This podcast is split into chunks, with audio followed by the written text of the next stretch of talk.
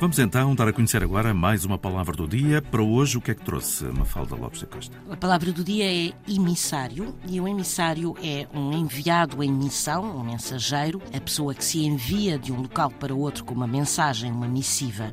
O curioso é que a palavra mensageiro está relacionada com missa a missa, o ato litúrgico da Igreja Católica. Isto porquê?